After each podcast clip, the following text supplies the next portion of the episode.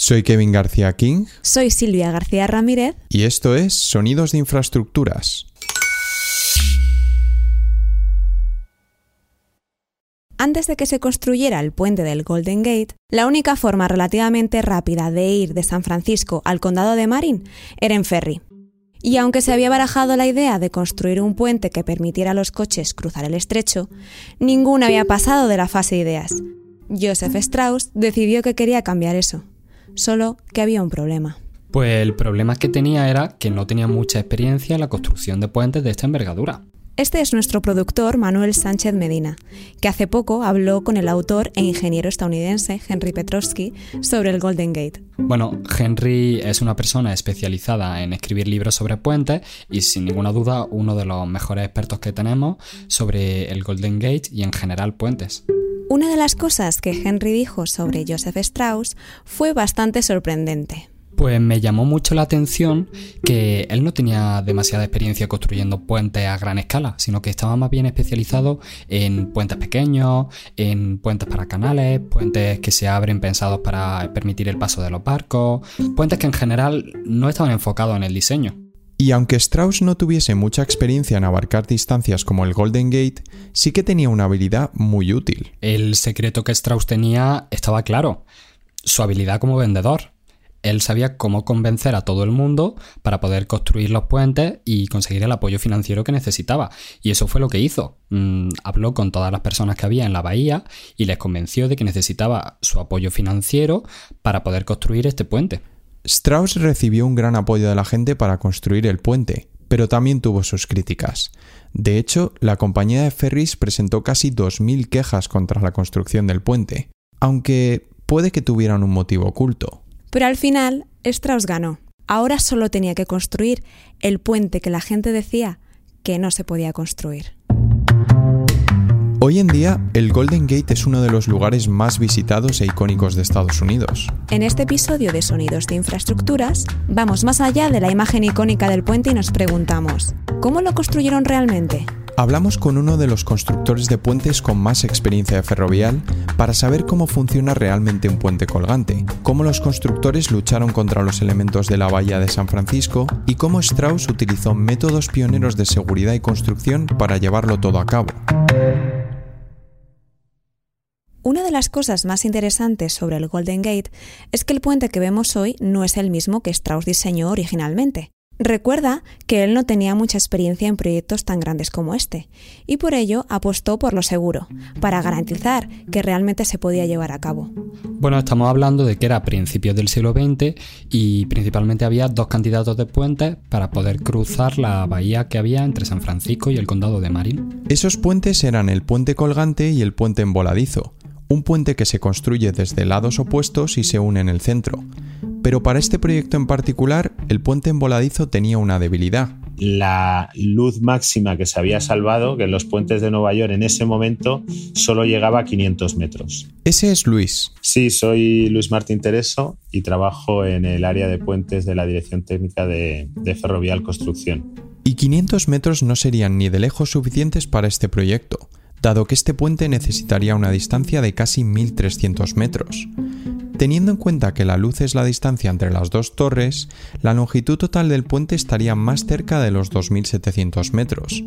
Así que Strauss decidió ser creativo en su diseño. La primera versión del, puente planteaba una mezcla entre un eh, puente cantilever, un puente de voladizos en celosía y un tramo central en suspensión, en colgante. Que en teoría suena bien, y no es inusual mezclar los diseños de los puentes, pero cuando el diseño inicial se publicó en los periódicos de San Francisco, a la gente no le gustó su aspecto.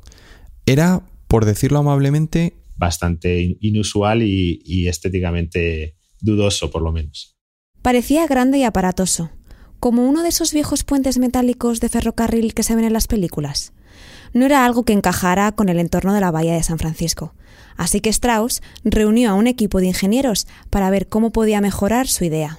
Esta junta de ingenieros, sin ninguna duda, pensaban que este diseño era terrible, así que se pusieron mano a la obra para convencer a Strauss de que el Golden Gate tenía que ser un puente colgante al completo. Y Strauss, que no tenía un pelo de tonto, mm, sabía que su nombre iba a estar relacionado con este proyecto, así que dijo, adelante, mm, hagamos el puente colgante más largo del mundo. La razón por la que Strauss no había intentado batir el récord en su diseño original era porque le preocupaba que un puente colgante por sí solo no pudiera cubrir la distancia de forma fiable. Pero cuando el puente estaba realmente listo para ser construido, la tecnología había avanzado lo suficiente como para que fuese viable construir un puente colgante, lo que significaba que, después de 11 años, la construcción podría finalmente comenzar. Cuando se construye un puente colgante, las cosas tienen que construirse en un orden muy específico. Lo primero que hay que construir son las torres y sus cimientos. Dado que la distancia entre las torres del Golden Gate se fijó en 1280 metros, los ingenieros tendrían que adaptarse al paisaje y no al revés. Empezaron a trabajar primero en la torre norte, dado que era la más fácil de construir. La torre sur, en cambio, trajo consigo situaciones mucho más complicadas. Sí, la, verdad es que eran situaciones muy extremas. Eh, principalmente por, las cimentaciones y, como decía antes, la, Torre Sur eh, en concreto. Además es la entrada de la bahía, con lo cual tiene muy, corrientes muy fuertes con los movimientos de marea, tormentas, etc. No solo eso, sino que la Torre Sur tendría que construirse a 345 metros de la costa, en aguas de casi 30 metros de profundidad. Para construir los cimientos en este punto necesitaban aplicar algunas técnicas especiales. La preparación del fondo de la bahía, del, mar, donde se iba a colocar la cimentación, fue eh, mediante con, la ayuda de buzos y con voladuras en los sitios donde era necesario ir, ir, ir profundizando hasta la cota de la roca donde se iba a cimentar. Una vez que los buzos habían colocado los explosivos en el lecho de la roca, volvían a la superficie, subían al barco y los ingenieros detonaban los explosivos, un proceso que se repetía varias veces. También utilizaban cámaras de descompresión por si acaso los buzos empezaban a sufrir algo conocido como síndrome de descompresión. Básicamente un síntoma en el que se liberan burbujas de aire en el flujo sanguíneo si se sube a la superficie demasiado rápido. Cuando los buzos habían preparado el lecho de rocas, los ingenieros bajaban una estructura de metal al agua para poder construir una cosa conocida como cofferdam o ataguía. Básicamente una ataguía permite sellar una sección de agua y bombearla para poder trabajar en seco. Al hundir esta estructura metálica eh, llevaba una serie de, encofrados incorporados para hormigonar dentro, es decir, un hormigonado eh, bajo el agua, de tal manera que se fueron subiendo las paredes de este dique hasta que se llegó a la altura de la superficie del mar y a partir de entonces ya se podía eh, vaciar el interior porque ya se había generado esa, esa barrera, ¿no? ese dique. Esta estructura de metal también actuaría como defensa para proteger la base del puente si, por ejemplo, un barco chocase con él en un día de niebla. A continuación, los obreros rellenaron la parte inferior de la estructura con hormigón y bombearon el agua para poder terminar los cimientos en seco. Al igual que los cimientos, otro elemento clave del Golden Gate tampoco se ve a simple vista y es una parte fundamental de la estructura que asegura los cables a cada lado de la bahía. Pues en el caso de un puente colgante, ese cable tiene que anclarse en la orilla y se hace a base de unos bloques enormes de hormigón que sirven de contrapeso de ese tiro del cable. Estos bloques de hormigón se llaman anclajes y en el Golden Gate cada uno de ellos es enorme. Tiene 20 metros de ancho 50 metros de largo y 30 metros de alto. Todo eso es puro hormigón. Y la idea es contrarrestar la fuerza de tracción en los cables, asegurándolos a este enorme bloque de hormigón. Pero con tanta tensión tirando del bloque, el hormigón por sí solo se agrietaría, y si se agrieta y se rompe, el cable pierde su anclaje y todo el puente se derrumba. Así que los ingenieros como Luis resuelven este problema poniendo algo dentro del hormigón. Lo único que tiene dentro es un esqueleto metálico para que el tiro del cable se distribuya a lo largo de toda la masa. Si no tuviésemos esa estructura metálica, el tiro del cable arrancaría el hormigón, lo partiría cerca de la superficie. Cuando los anclajes estaban listos, el equipo comenzó a trabajar con los cables que sostendrían la calzada. El hecho es que hay una pequeña sección transversal de uno de estos cables en el parque que está justo al lado del Golden Gate. A medida que te acercas a él, empiezas a darte cuenta del tamaño real de estos cables, que, lo creas o no, cada uno tiene un metro de diámetro. Y lo que nos muestra la sección transversal del cable que hay en el parque es que el cable no es un enorme trozo de acero, sino que en realidad son miles y miles de cables pequeños. 27.527 cables pequeños que tuvieron que hilar ahí mismo. Y hay una razón para ello.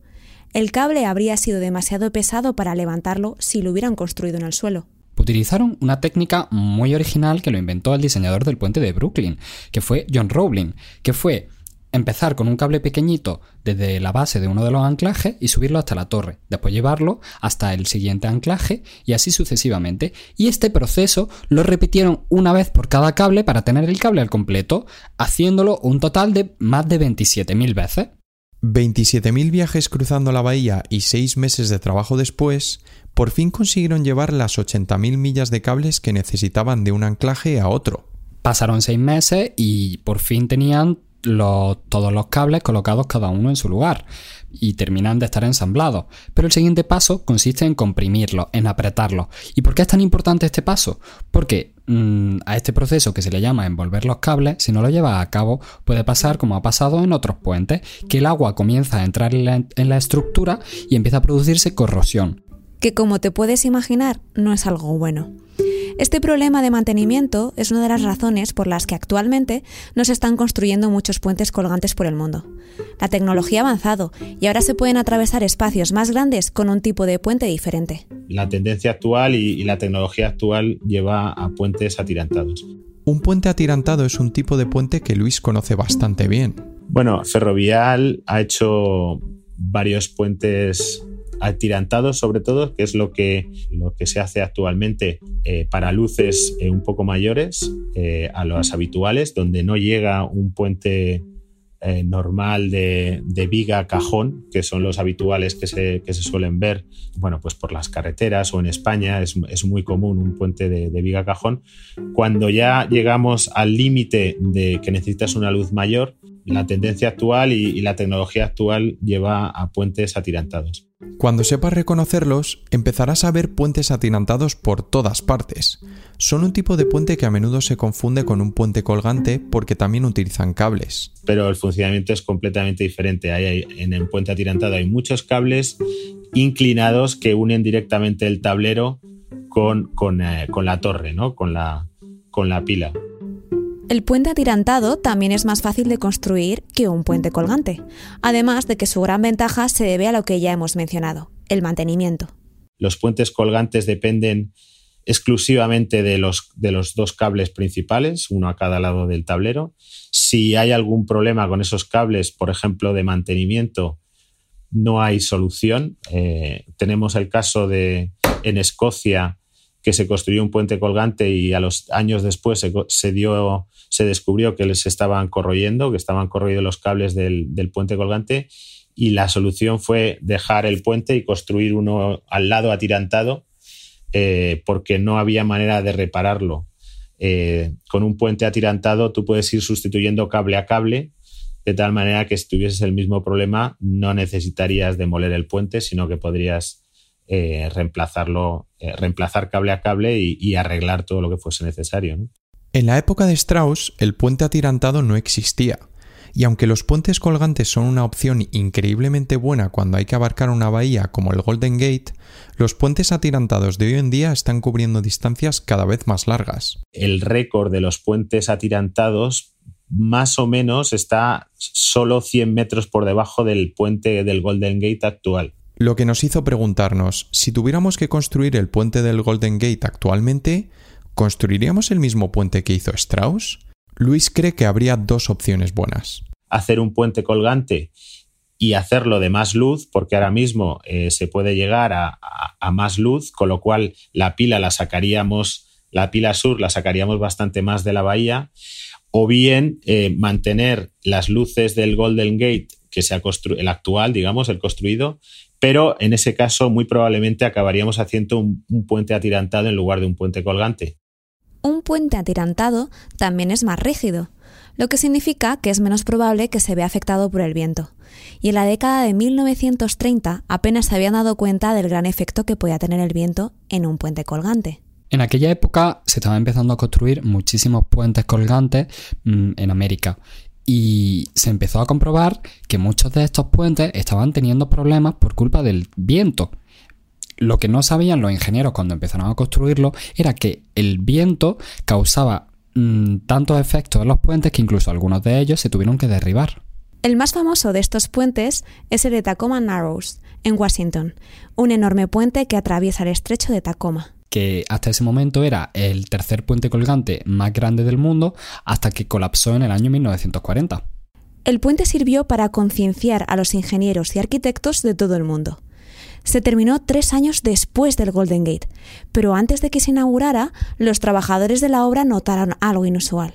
La calzada se doblaba y se movía con vientos ligeros. Como los ingenieros del Tacoma Narrows habían decidido utilizar una viga alternativa para dar rigidez al puente, el viento que atravesaba estas vigas hacía que el puente se moviera con un movimiento similar al de una ola. El día del derrumbe, el viento provocó que el puente se retorciera, lo que generó vórtices por encima y por debajo de la calzada. El problema fue que estos pequeños vórtices amplificaron la torsión ligeramente. Cuando la calzada del puente giraba hacia la derecha, los vórtices lo empujaban hacia atrás, un poco más rápido.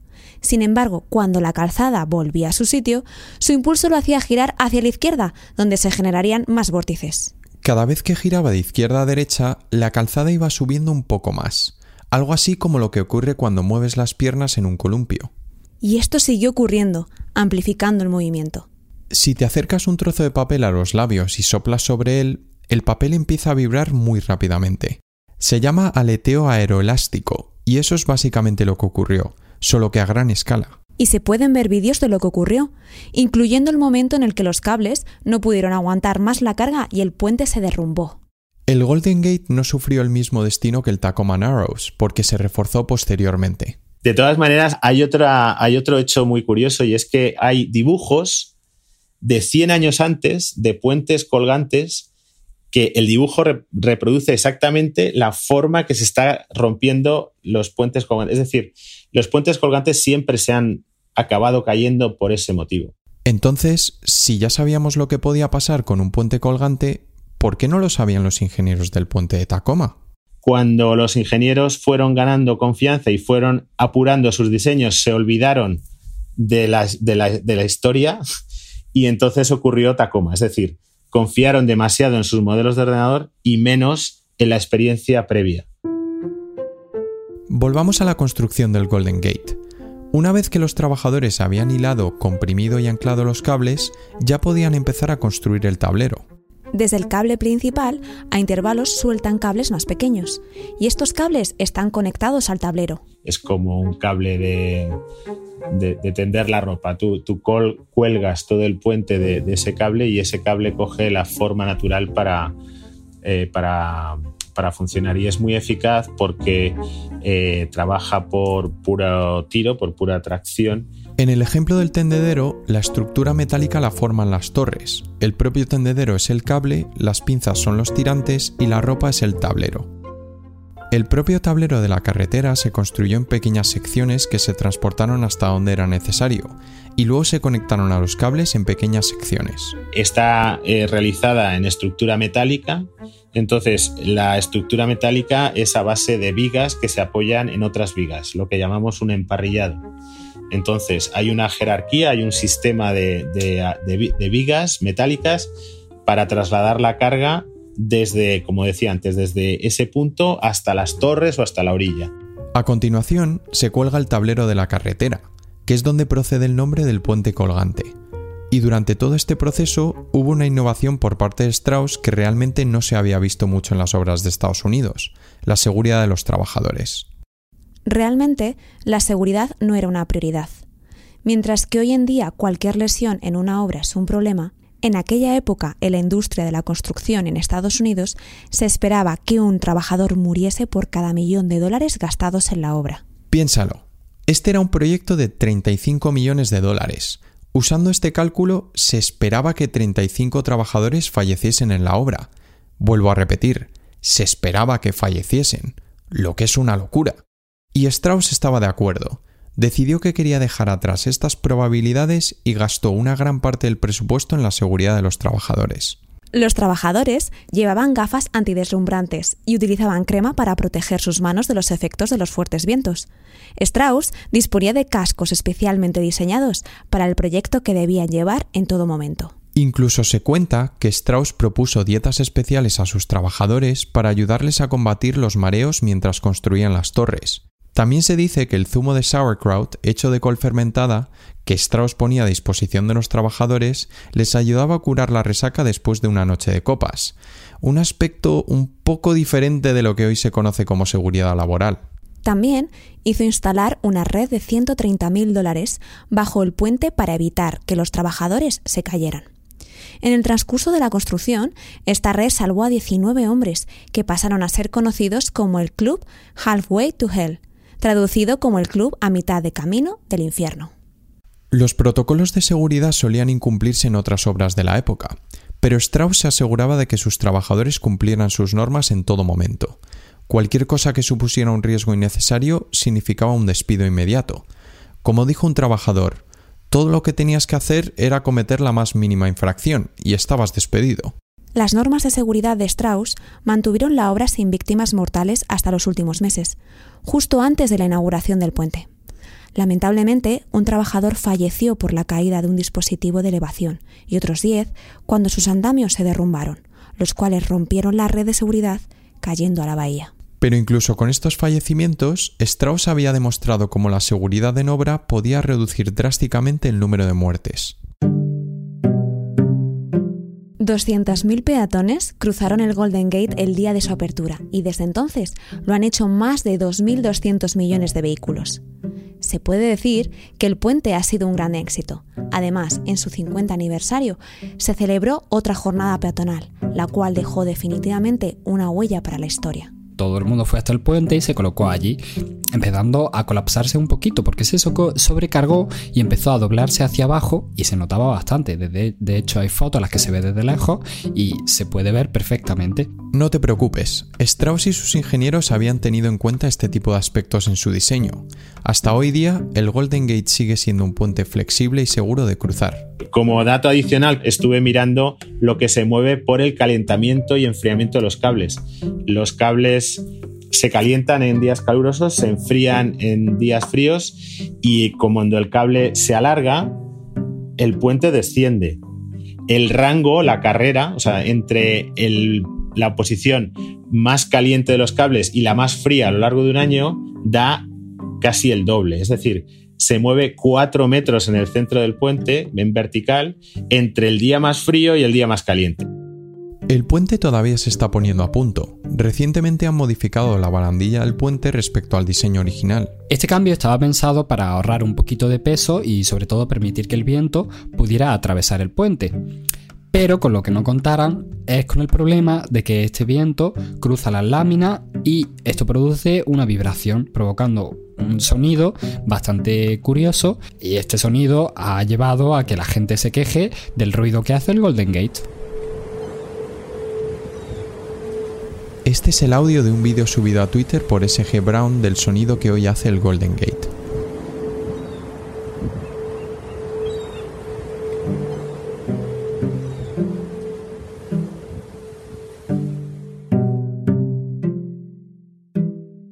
Sonidos de Infraestructuras es una colaboración entre Ferrovial y Veleta Media.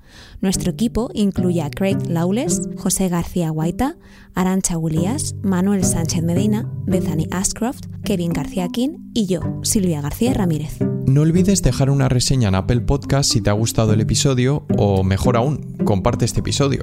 Soy Kevin García King. Soy Silvia García Ramírez. Y esto es Sonidos de Infraestructuras.